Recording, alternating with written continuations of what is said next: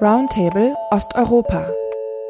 Ein Podcast des Zentrums für Osteuropa und internationale Studien.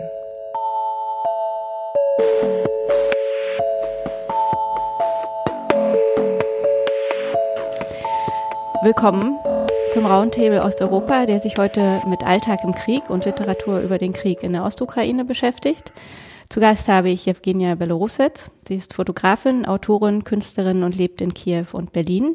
Und sie hat 2019 bei Mattes und Seitz ein Buch mit dem Titel Glückliche Fälle veröffentlicht, das eine Zusammenschau von Fotografien und Berichten über Menschen ist, die in der Ukraine leben und mehr oder weniger stark durch den Krieg in der Ostukraine in ihrem Alltag beeinflusst und beeinträchtigt sind.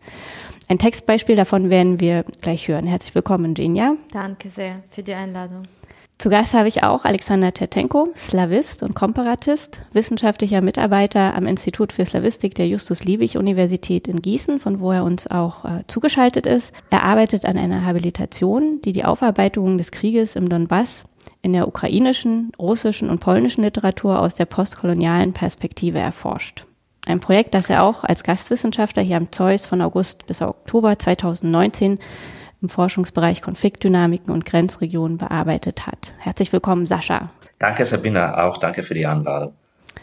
Oh, ja, mein Name ist Sabine von Levis. Ich bin Geografin und leite den Forschungsbereich Konfliktdynamik und Grenzregionen hier am Zeus. Ich arbeite zum Thema Alltag im Konflikt wozu ich zuletzt eine längere Feldforschung in Transnistrien durchgeführt habe und derzeit auch Interviews auswerte, die sich mit dem Alltag in den Grenzregionen der Ostukraine beschäftigen, einer Pilotstudie finanziert vom Excellence Cluster Contestations of the Liberal Script an der FU Berlin.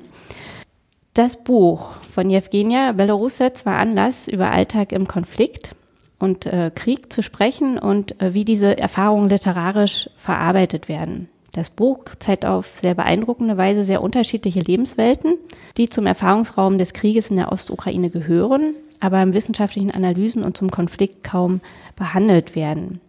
Und wir wollen jetzt zuerst einen kurzen Textausschnitt hören, um danach in die Diskussion einzusteigen. Genia.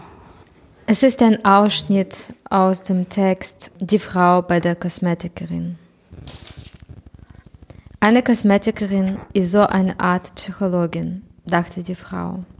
Wenn ich mich verändere, wenn ich mir Sorgen mache, mir gräme, mich unterwerfe, kann ich zu ihr kommen und sie um Hilfe bitten. Sie wird mich nicht abweisen, denn das hat sie noch nie getan. Und klar ist allerdings, wie sie der Kosmetikerin gegenüber Themen ansprechen sollte, die mit deren eigentlichen Beruf nichts zu tun hatten. Wie sollte sie mit ihr über die Erschöpfung sprechen, von der sie mitten in der Nacht wach wurde, oder darüber, wie die wollige Wärme der Einsicht durch ihren Körper wanderte, wie die Seele in, der Vorstellung, in den Vorstellungen des 18. Jahrhunderts, von Augenlid zum Ringfinger, durch den Arm, die Niere, die Wirbelsäule bis hin zum Herzen. Die einzige Sprache, die die Kosmetikerin verstand, das wusste die Frau mit absoluter Sicherheit, war die Sprache der Haut. Man konnte mit allen Sorgen zur Kosmetikerin kommen, wenn man Sätze sagte wie Mein Gesicht ist eingefallen, meine Haut ist matt und dehydriert, es haben sich Fältchen gebildet. Auch auf wissenschaftlich klingende Formulierungen konnte man zurückgreifen. Der obersten Hautschicht fällt es wieder an Kollagen. Und die Kosmetikerin, da war sich die Frau ganz sicher, würde verstehen, dass das keine bloßen Worte waren, sondern dass dahinter Höhenzüge von Schluchzen und Wüsten der Schwermut lagen, die den Körper der Frau heimsuchte, wie ein kleines, hungriges Tier, das zu niedlich war, als dass man es mal eben vernichten konnte. Nach all dem, was die Frau eine Frau, die in Kiew als Übersiedlerin, das heißt als Geflüchtete, registriert war, in den letzten drei Jahren durchgemacht hatte. Nach vielen kostenlosen Therapiesitzungen, die ihr angeboten wurden, nach den mitleidigen Blicken glubschäugiger Psychologen, die sie einbestellten und ihr Hilfe versprachen, nach den Menschenrechtlern, die sich, so ihr Eindruck, nur für den Schutz ihrer Rechte interessierten, nicht aber für sie als Mensch, gab sie sich einen Ruck und beschloss, dass ihr nur noch eins blieb, der Gang zur Kosmetikerin. Ja, vielen Dank. Dieser letzte Absatz ist ja auf so eine Weise so ein Rundumschlag und auch so ein Hinweis auf die Vergeblichkeit sämtlicher Bemühungen um die Menschen, also Therapeuten, internationale Organisationen, die sich mehr um die Rechte als die Menschen kümmern oder bemühen. Der Mensch scheint nicht so recht sichtbar und Wissenschaftler sind jetzt nicht explizit angesprochen, aber ich fühlte mich so ein bisschen auch peinlich berührt von, von diesem Absatz und die Frage an dich, werden die Menschen in diesem Konflikt, in diesem Krieg zu wenig berücksichtigt? Und was war deine Motivation, sich mit diesen Menschen zu beschäftigen? Oh, hm. ähm, auf erste Frage würde ich äh, ein wenig frech antworten und fragen, gibt es einen Konflikt in der Welt, wo die Menschen echt berücksichtigt werden? Einen Krieg, wo die Menschen sehr gut behandelt werden?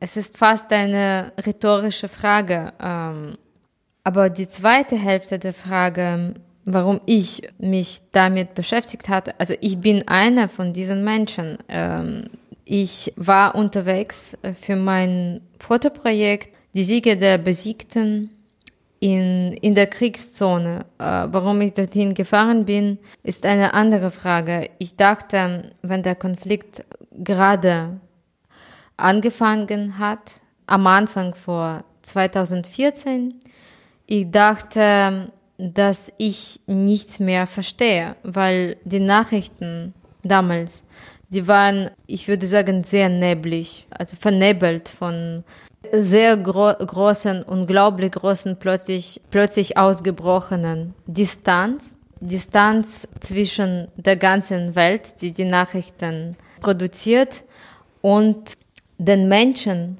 die die Realität erleben. Diese Distanz äh, kann man auch als Durchideologisierung der Nachrichten beschreiben. Zum Beispiel die Menschen in Donbass wurden von, von russischen Medien sehr oft als äh, die empörte Bevölkerung beschrieben, die Freiheit von der Ukraine erreichen wollte und äh, Waffen irgendwo gekauft hat und hat begonnen, sich von den ukrainischen, von der ukrainischen Aggression zu schützen. Und da eigentlich ein Geheimnis der Ukraine ist, dass die meisten Menschen sehr oft und sehr viel äh, die Nachrichten auf Russisch hören in, im Land, sogar ukrainischsprachige. Ähm, also die, die Nachrichten, ich weiß nicht auf welche Weise, es ist interessant, das wissenschaftlich zu erforschen, aber sie durchdringen sehr leicht ukrainische Gesellschaft, die Nachrichtensprache, ideo durch ideologisierte Nachrichten aus Russland. Und leider hat die Ukraine darauf keine gute Antwort gefunden. Das ist in meinen Augen so. Und äh, hat diese Art der Beschreibung wiederholt.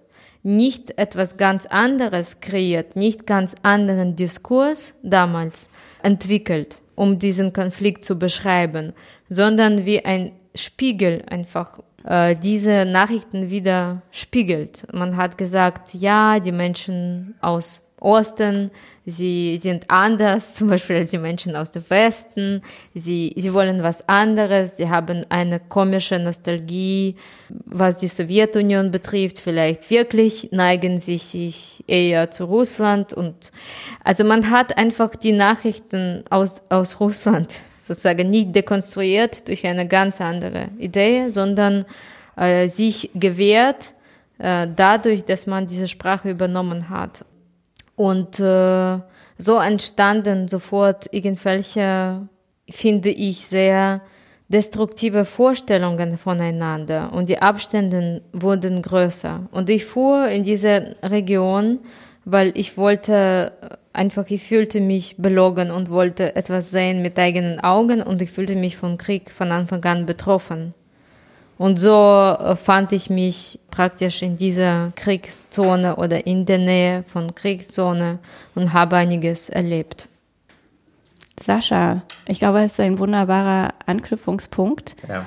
Für dich. Du bist äh, Literaturwissenschaftler, du beschäftigst dich mit Texten, natürlich nicht explizit mit Menschen und äh, beschäftigst dich mit Texten, die eben auch den Krieg in der Ostukraine behandeln. Und so wie Genia das beschreibt, ist ihr Text so eine Art Alternativprojekt, sage ich jetzt mal, zu den Diskursen, die im Raum waren.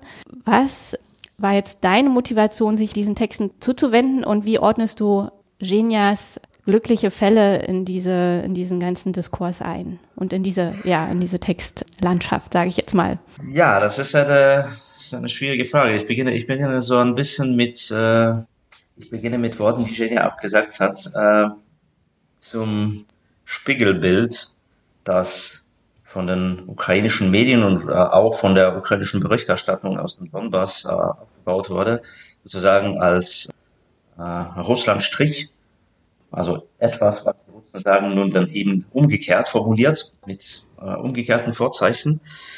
Das war für mich gewissermaßen auch einer der wichtigen Anstoßen, sich mit dem Thema auseinanderzusetzen, weil ich dachte mir, es sind eigentlich viele Sachen. Also ich kenne, ich kenne, ich kenne Leute von dort aus, die entsprechen dem, was ich, was ich in den Nachrichten höre, gar nicht. Und von diesen Leuten wird nie berichtet.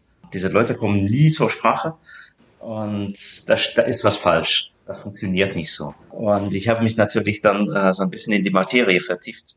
Und ich glaube schon, das ist eine, eine Seite des Problems. Eine andere Seite des Problems ist es, wir finden diese Leute, also diese kleinen Leute, von denen ja in äh, Genias Buch zum Beispiel auch die Rede ist, diese alle Kosmetikerinnen, Fabrikarbeiterinnen und was weiß ich, äh, wir finden eigentlich keinen Angang auch, in die Literatur, die sich mit den Fragen beschäftigt, die sich mit dem Krieg beschäftigt. Und das finde ich auch ein großes Problem, und ich habe mich auch gefragt, wieso, wieso kommt es eigentlich dazu, dass, dass heute nicht nur in der Berichterstattung, die äh, ja verständlichermaßen ideologisiert wird, sondern auch in der Literatur, die sich ja eigentlich mit den Problemen des kleinen Menschen, wenn man es so, wenn man so sagen kann, beschäftigen soll, auch nicht. Ähm, Sascha, kann ich, kann ja. ich kurz dazwischen gehen? Weil ich glaube, es gibt gerade Widerspruch von Genia. Ja, ich denke, ich bin einverstanden fast mit allem, was, was du sagst. Nur die Idee, also dieser Begriff des kleinen Menschen finde ich problematisch und ich hoffe und möchte nicht, dass mein Buch in diese Richtung gelesen wurde, hm, weil eigentlich es ist ein Gespräch mit denen, die ich begegne und auf meiner Ebene. Es ist ein Gespräch auf einer Ebene, nicht wenn ihr etwas klein ist, dann es bedeutet, wir, wir müssen uns biegen, um das zu sehen. Und ich musste mich nicht biegen, ich musste mich nicht, ich musste nicht runtergehen, um, um es zu sehen, was ich beschreibe. Es war auf meiner Augenebene alles, was ich sah. Deswegen, diese, dieser Be Begriff hat mich ein wenig irritiert und ich wollte sofort, dass wir eigentlich weiter andere Worte finden, um das zu beschreiben, was eigentlich verschwiegen wird. Äh, vielleicht ähm, suchen wir nach anderen, anderen Instrumenten, um äh, zu sprechen. Was, was mich auch besorgt, es ist die Idee, dass jemand beschrieben sein kann. Niemand kann beschrieben sein. Es bedeutet, es gibt ein Objekt, das beschrieben sein kann. Und ich glaube daran nicht. Ich denke, es ist immer wieder etwas, was also etwas, was, es ist ein Dialog, das vielleicht wieder gegeben sein kann, vielleicht. Ein, ein Treffen, das beschrieben sein kann aus meiner Perspektive mit jemandem, ein Treffen mit jemandem, aber nicht eine Beschreibung von Menschenschicksalen, die ich beobachte, sozusagen als Göttin, von irgendwelchen höheren Punkt. Das, das sicher nicht, ja. Ich, ich würde einfach von Anfang an das andeuten, aber. Ja, ich stimme zu. Also dieser Begriff des kleinen, also eigentlich ursprünglich des kleinen Mannes, aber dann, dann eben der kleinen Leute. Das ist ja natürlich sehr literarisch geprägt und das, das klingt ja auch so ein bisschen mit, dass man sich nach unten beugen soll, äh, meine ich natürlich gar nicht. Ne? Also ich meine, ich meine dann eben nur, dass es die Menschen gibt, dass es die Leute gibt, die eben nicht berücksichtigt werden, die aber auch nicht zu diesem führenden Typ der, der Kriegsliteratur heute gehören, nämlich nicht zu den äh, Kriegshelden einerseits und andererseits dann eben nicht zu den, zu den Leuten, die umerzogen werden. Ne? Also das ist ja so, so ein großes Thema, findet man, findet man bei, bei eigentlich bei vielen am prominentesten vielleicht bei Sahih Shadan, gibt ja einen, äh, auch einen, ja, mit Mühe und Not nenne ich ihn einen kleinen Mann, einen Ukrainischlehrer, der im Laufe des ganzen Buches quasi äh, zum ukrainischen Patriotismus umerzogen werden. Das, das, sind, das sind so zwei, zwei Typen, die man ja äh, in der Literatur zum Krieg im Donbass ständig findet. Und ich glaube, die anderen Menschen, die sind ja natürlich nicht unbedingt klein, beziehungsweise gar nicht klein. Ne? Also die sind, die sind einfach anders als diese zwei Typen, diese zwei äh, Typen, die auf die Fahnen geschrieben werden und die werden gar nicht berücksichtigt. Das, das, das war das, was ich eigentlich damit sagen wollte. Nämlich, also diese, diese einerseits dieses Spiegelbild zur, zur russischen Propaganda in den Medien, das ist natürlich wichtig. Was ich da aber äh, als Literaturwissenschaftler auch wichtig finde, ist nämlich sich zu fragen, warum auch die Literatur das nicht, um auch die Literatur, die Typen nicht berücksichtigt, die aber viel äh, vielfältiger sind als äh, Helden und umerzogene äh, Figuren. Und da habe ich mich natürlich gefragt, welche Genealogie diese, dieses Donbass-Bild dann auch hat. Es ist ja wichtig zu verstehen, dass, dass das Donbass-Bild ja natürlich nicht 2014 in der Literatur entsteht, Na, sondern es ist ja viel früher dazu gekommen, dass Donbass auf dieser Weise oder auf ähnliche Weise dann dargestellt wird wahrscheinlich nicht der richtige Anlass, da darüber so, so viel Nähe zu unterhalten. Aber das festzuhalten war für mich dann auch wichtig und diese Genealogie wiederherzustellen war auch, um, um nicht auf der Ebene zu bleiben. Wir haben eigentlich, ja, wir haben auf den Krieg schlecht reagiert, so, äh, um die Mechanismen zu verstehen. Wie war es eigentlich möglich, dass wir auf diese Weise reagieren? Ich würde jetzt vielleicht noch mal einmal, also vielen Dank erstmal dafür, Sascha, und ich würde vielleicht noch mal einmal zurückgehen zu den Typen, über die jetzt gesprochen wurde und den, den kleinen Mann oder nicht kleinen Mann. Und auch eine Frage ist denn, dass, was, was Genias Buch bedeutet, ist das denn Kriegsliteratur oder nicht, weil es quasi sozusagen die klassischen Bilder nicht bedient. Diese Frage hast du so ein bisschen aufgeworfen. Ich persönlich würde sagen, jetzt eher aus einer sozialwissenschaftlichen Perspektive, ist, ist es wohl, weil es natürlich Betroffene vom Krieg und ihren, ihren Alltag in unterschiedlichen Situationen versucht wiederzugeben und sozusagen ihre Erfahrungen abzubilden, die, die ganz unterschiedlich geartet sind. Also vielleicht kannst du da noch mal was äh, äh, zu sagen.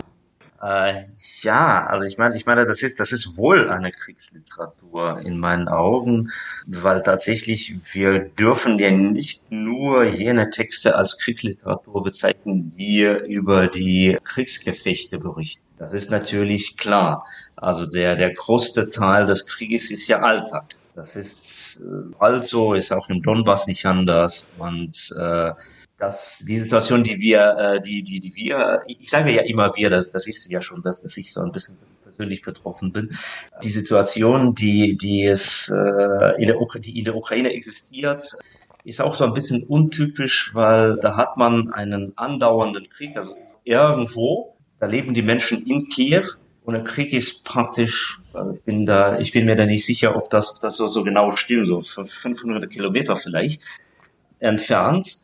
Und man kann, man kann ruhig auch ohne Krieg leben oder ohne Bewusstsein leben, dass es einen Krieg gibt. Äh, das kann man, wenn man es so will, sehr gerne übersehen. Ne, einerseits. Andererseits, da hat man natürlich durch diese räumliche Segmentierung, durch diese räumliche Anordnung dann eben die Situation, wo die, wo es eine innere Migration gibt. Ne, also die, die Leute, die früher in den, wie man so sagt, besetzten Gebieten äh, gewohnt haben, die wohnen jetzt in Kiew, also so wie praktisch alle Figuren aus dem Buch von Genia die wohnen, die wohnen in Kiew oder die wohnen auch woanders, aber auf diesem Territorium, wo es keinen Krieg gibt. Und heißt es dann, dass, dass es sozusagen keine Kriegsliteratur mehr ist? Ich glaube es nicht. Also die tragen den Krieg einfach mit. Und die, der Krieg, der wird äh, zum, zum Teil des Alltags. Und ich glaube, die, die Hauptsache, die man mit dem Krieg im Donbass, die, die, die, die wir ja eigentlich in der Ukraine haben, hat, das, das ist nämlich darzustellen, äh, wie, wie der Alltag geprägt.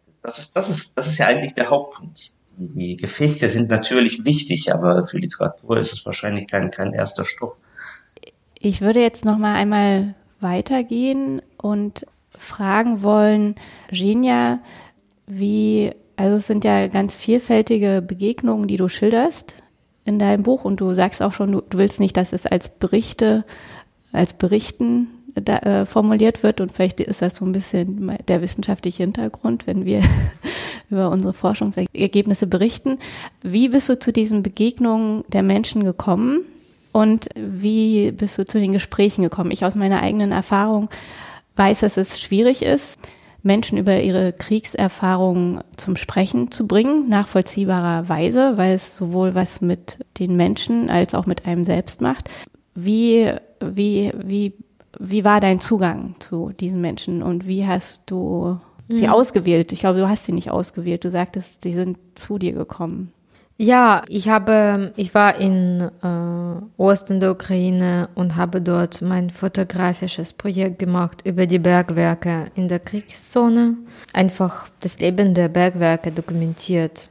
Und in diesem Moment, wo ich wohnte, ich traf täglich sehr viele Menschen. Im Hotel, wo ich lebte, übernachteten Flüchtlinge, Bergwerkarbeiterinnen und Arbeiter erzählten mir auch sehr vieles. Es war 2014, 15, die Beschüsse waren zu hören und ich, es war Erlebnis von jetzt und nicht von gestern.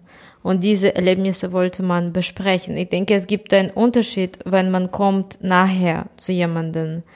Dann ist es wirklich, die Erzählung kostet sehr viel, weil du praktisch erlebst, indem du erzählst, du erlebst diese, diese Schmerzen wieder, als ob das zum ersten Mal passiert.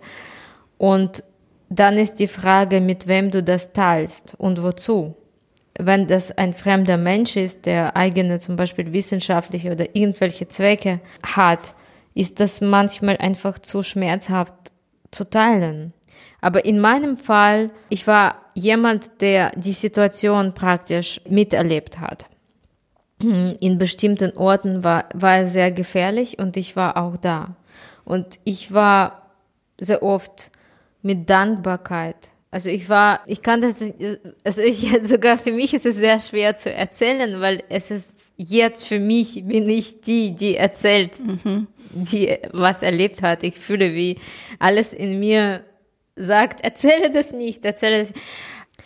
Wenn, wenn ich gekommen bin in manche Orte, ich war fast die einzige, die aus Kiew kam in bestimmter Zeit zu diesen, in diese Ort. Und ich war sehr schnell erkannt als jemand, wegen vielleicht meinen Habitus einfach, als jemand nicht aus diesen kleinen Stadt.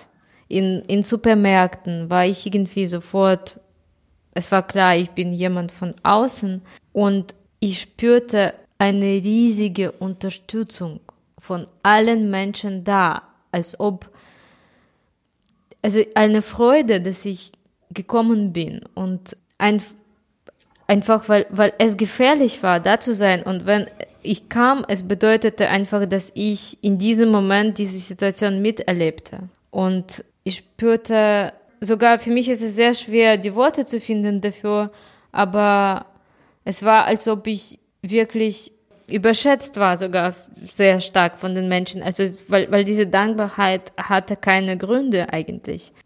Es, es war ja, es, es, ist, es war eine sehr besondere Atmosphäre, diese von 2014, auch vielleicht, weil man die ganze Situation als einen Ausnahmezustand sah und man hoffte, es gab eine kollektive Hoffnung vor Ort, dass das sehr bald für immer vorbei ist.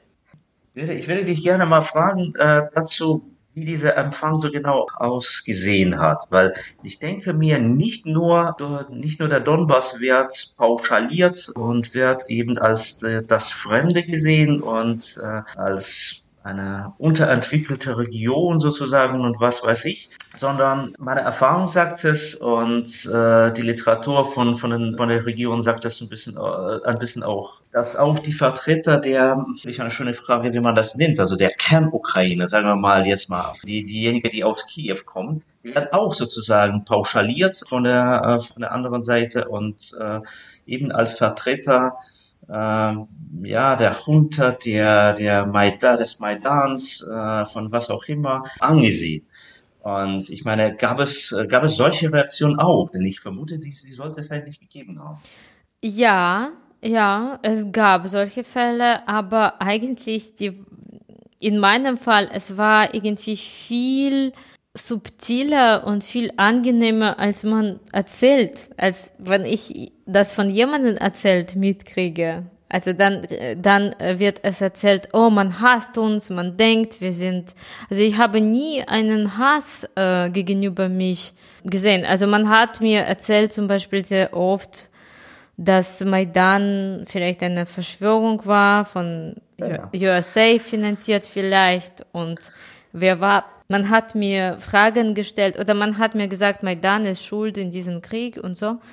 Man, man hat, also es gab, das Problem ist, dass vor, vor Ort ist sehr schwer sich zu orientieren, weil du erlebst unglaubliche, du, du hast, dein Alltag wird zerbrochen, du hast unglaublich schwere Erlebnisse jeden Tag und dein, dein Leben praktisch ist plötzlich sehr verändert und es ist sehr, sehr schwer, objektiv die Situation einzuschätzen. Ich habe überhaupt nicht erwartet, dass man in einem kleinen, kleinen von Artillerie beschussenen Stadt in Donbass sehr klare Vorstellung hat, was in Kiew am Maidan ablief. Wie, auf welche Weise kann man das haben, wenn du äh, gestresst bist und ja, und, und so, und so, so, solche radikale Erlebnisse hast. Vielleicht meine Erwartungen in diesem, mm, in dieser Hinsicht waren, es gab keine Erwartungen. Ich habe, also für mich, es war nicht wichtig. Äh, ich wollte überhaupt nicht das beweisen, zum Beispiel jemanden, das Maidan war. Ich habe erzählt, meine Perspektive habe ich klar erzählt und man hat mir fast immer sehr aufmerksam zugehört und ich weiß nicht, ob ich jemanden überzeugt habe oder nicht. Das war nicht äh, mein Ziel, eher ein Austausch.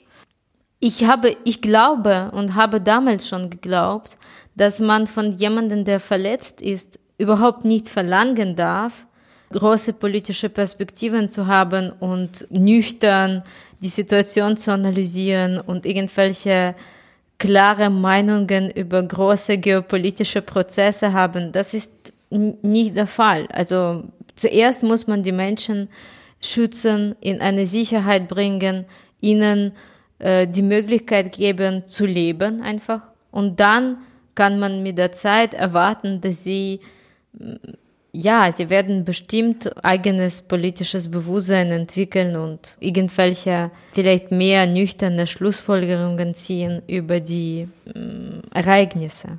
Aber in so einem Stress äh, zu erwarten, klar, einige, ich habe in den Bass getroffen auch fanatische Anhänger von Maidan. Die lebten mhm. in einer, in einem Kampf mit der ganzen Stadt und haben in jedem Separatisten vermutet. Sie, äh, einfach fanatische ukrainische Patrioten, äh, die, äh, deren Wohnungen waren bedeckt mit ukrainischen Fahnen, äh, Bildern von ukrainischen, ich weiß nicht, Soldaten und ukrainischen patriotischen Liedern. Und sie waren, und sie haben gesagt, ich hasse, ich hasse meine Mitbürger, ich hasse Menschen, mit denen ich lebe in einer Stadt, weil sie sind nicht patriotisch genug. Sie verstehen überhaupt nicht, was passiert. Sie glauben, Russland ist nicht so schlecht oder und weiteres. Und äh, ja, gegen so einen Patriotismus habe ich auch nichts. Ich denke, das ist die gleiche traumatische Reaktion ja. auf die Ereignisse. Also was kann man hier sagen? Wie? Also ich komme aus Kiew äh, und meine Stadt ist überhaupt nicht unter Beschuss. Wie, auf welche Weise in diesen Umständen kann man an irgendwelche Klarheit kommen? Wie kann man durch diese sehr starke, aggressive Nachrichtenpolitik zu irgendwelchen Wahrheiten, ich meine Internet auf der Ebene von großen Politik kommen? Es ist einfach unglaublich schwer. Es gibt Menschen, die das wirklich schaffen. Aber ich finde, das ist eine intellektuelle Heldentat. Es gibt solche Menschen und ich traf sie auch, die, deren Meinung war sehr komplex und äh, überhaupt nicht, äh, und die haben diese, diese Maschinen der Meinungsbilder praktisch ignoriert oder bekämpft. Es gibt, solche Menschen, aber man kann das nicht verlangen und darf man nicht. Es ist meine Meinung. Vielleicht lesen wir noch ähm, ein Stück weiter, den zweiten Teil aus der Kosmetikerin und kommen dann vielleicht nochmal zurück zu dieser Diskussion von Ausnahmezustand und äh, Normalität und Parallelwelt. Kosmetikstudios waren so etwas wie Schützengräben oder Erdbunker. In ihnen suchten hungrige Soldaten Zuflucht, die mit Cremes eingestrichen und mit Spritzen malträtiert wurden, bereit, alles über sich ergehen zu lassen, ganz egal wofür. Sie sollte sich entspannen. Die Frau lag auf dem Massagetisch. Jede Berührung der Kosmetikerin kam mir vor wie ein Hieb oder ein Schuss. Die Haut wurde bombardiert. Riesige Poren taten sich auf wie Vulkanschlunde. Rauschendes Wasser, über die Wagenknochen wandernde Waterpads. Eine beißende Lotion, dunkle, schlierige Finger, die näher kamen und sich entfernten der gleißend gelbe Strahl der Gesundheitslampe, der mitten im Gesicht zielte. Nur hier konnte sie die schlimmsten Ereignisse der letzten Jahre noch einmal durchleben. Ja, das konnte sie. Und deswegen schämte sie sich jetzt auch nicht dafür, dass sie hier sozusagen in Sicherheit war. Von wegen Sicherheit. Die Gesichtsmassage zog ihre Oberlippe nach oben, als wäre sie ein lebloser Fortsatz, der beißende Geruch verursachte Schwindel und Übelkeit. Unter dem Ausgeliefertsein verschwammen die Konturen der Gegenstände. Allmählich, von der Berührung zur Bewegung, von der Schockwelle zum Schauder, verstrich die Zeit. Jede Minute zog sich endlos hin und die Frau fühlte sich langsam besser. Nach dem Besuch im Kosmetikstudio am nächsten Tag Sein bekannte die Frau im alten botanischen Garten. Glücklich konnte man ihr Lächeln nicht nennen, aber immerhin blieb sie vor den Blumen stehen, um sich an ihnen zu erfreuen. Vielen Dank. Also du erzählst von, von Menschen, die versuchen, diesem Konflikt und diesen Kriegserfahrungen zu entfliehen. Es gelingt ihnen oft nur schlecht. Sie nehmen es mit und gleichzeitig, und dafür haben wir jetzt keine Zeit, auch davon was zu lesen, berichtest du auch, und damit beziehe ich mich zum Beispiel auf diese Gangway-Geschichte von Erlebnissen, wo der Krieg fast gar keine Rolle spielt. Es sind zum Beispiel zwei Frauen, die sich unterhalten über Männer, über Blumen, über Wellness-Events und der Krieg ist komplett abwesend, mehr oder weniger. Und ich will noch mal fragen, wie und wir hatten es vorhin schon mal einmal kurz angesprochen. Sascha, du hattest es, glaube ich, erwähnt, dass man in zwei, entweder in zwei Welten lebt, dass es Parallelwelten sind, oder dass, wo ich quasi, was ich denke, dass der Krieg eigentlich zum Normalzustand geworden ist. Wie wird der Krieg in der ukrainischen Gesellschaft jetzt wahrgenommen und auch in den, in den Medien reflektiert? Im Prinzip ist es eine Frage an euch beide. Mir interessiert, was Sascha sagen würde dazu. Also ich kann, äh, ich kann über den Alltag in der Ukraine eigentlich nicht berichten, weil ich seit äh, fünf Jahren dort nicht wohne. Ich kann nur das sagen, was, was ich von den Medien mitkriege und ich kann äh, eben das erwähnen, was, was die Literatur dazu macht. Da hat man schon mit einer, äh, mit einer gewissen Entwicklung zu tun, was den Alltag betrifft. Ich glaube, literarisch gesehen hat der Alltag in der Ukraine fast in den ersten Jahren fast keine Rolle gespielt äh, verständlicherweise. Die meisten Texten, die produziert wurden zum, zum äh, Donbass, es waren so, so Soldatentagebücher, es waren äh, auch fiktionale Texte, die äh, mit dem Krieg zu tun gehabt haben im Sinne Gefechte. Und da hat man natürlich einerseits eine sehr, einen sehr beschränkten Spielraum, um den Alltag zu, zu schildern. Es sei denn, das war natürlich, das war natürlich ein Kriegsalltag im direkten Sinne. In den letzten zwei, drei, vier Jahren spielt der Alltag in der Literatur tatsächlich eine größere Rolle. Man merkt schon, die, die Leute, die vom Donbass ausgereist sind, merkt schon die, die, den Alltag, äh, äh der auch nicht unbedingt an der Front stattfindet oder, oder um der Frontlinie stattfindet.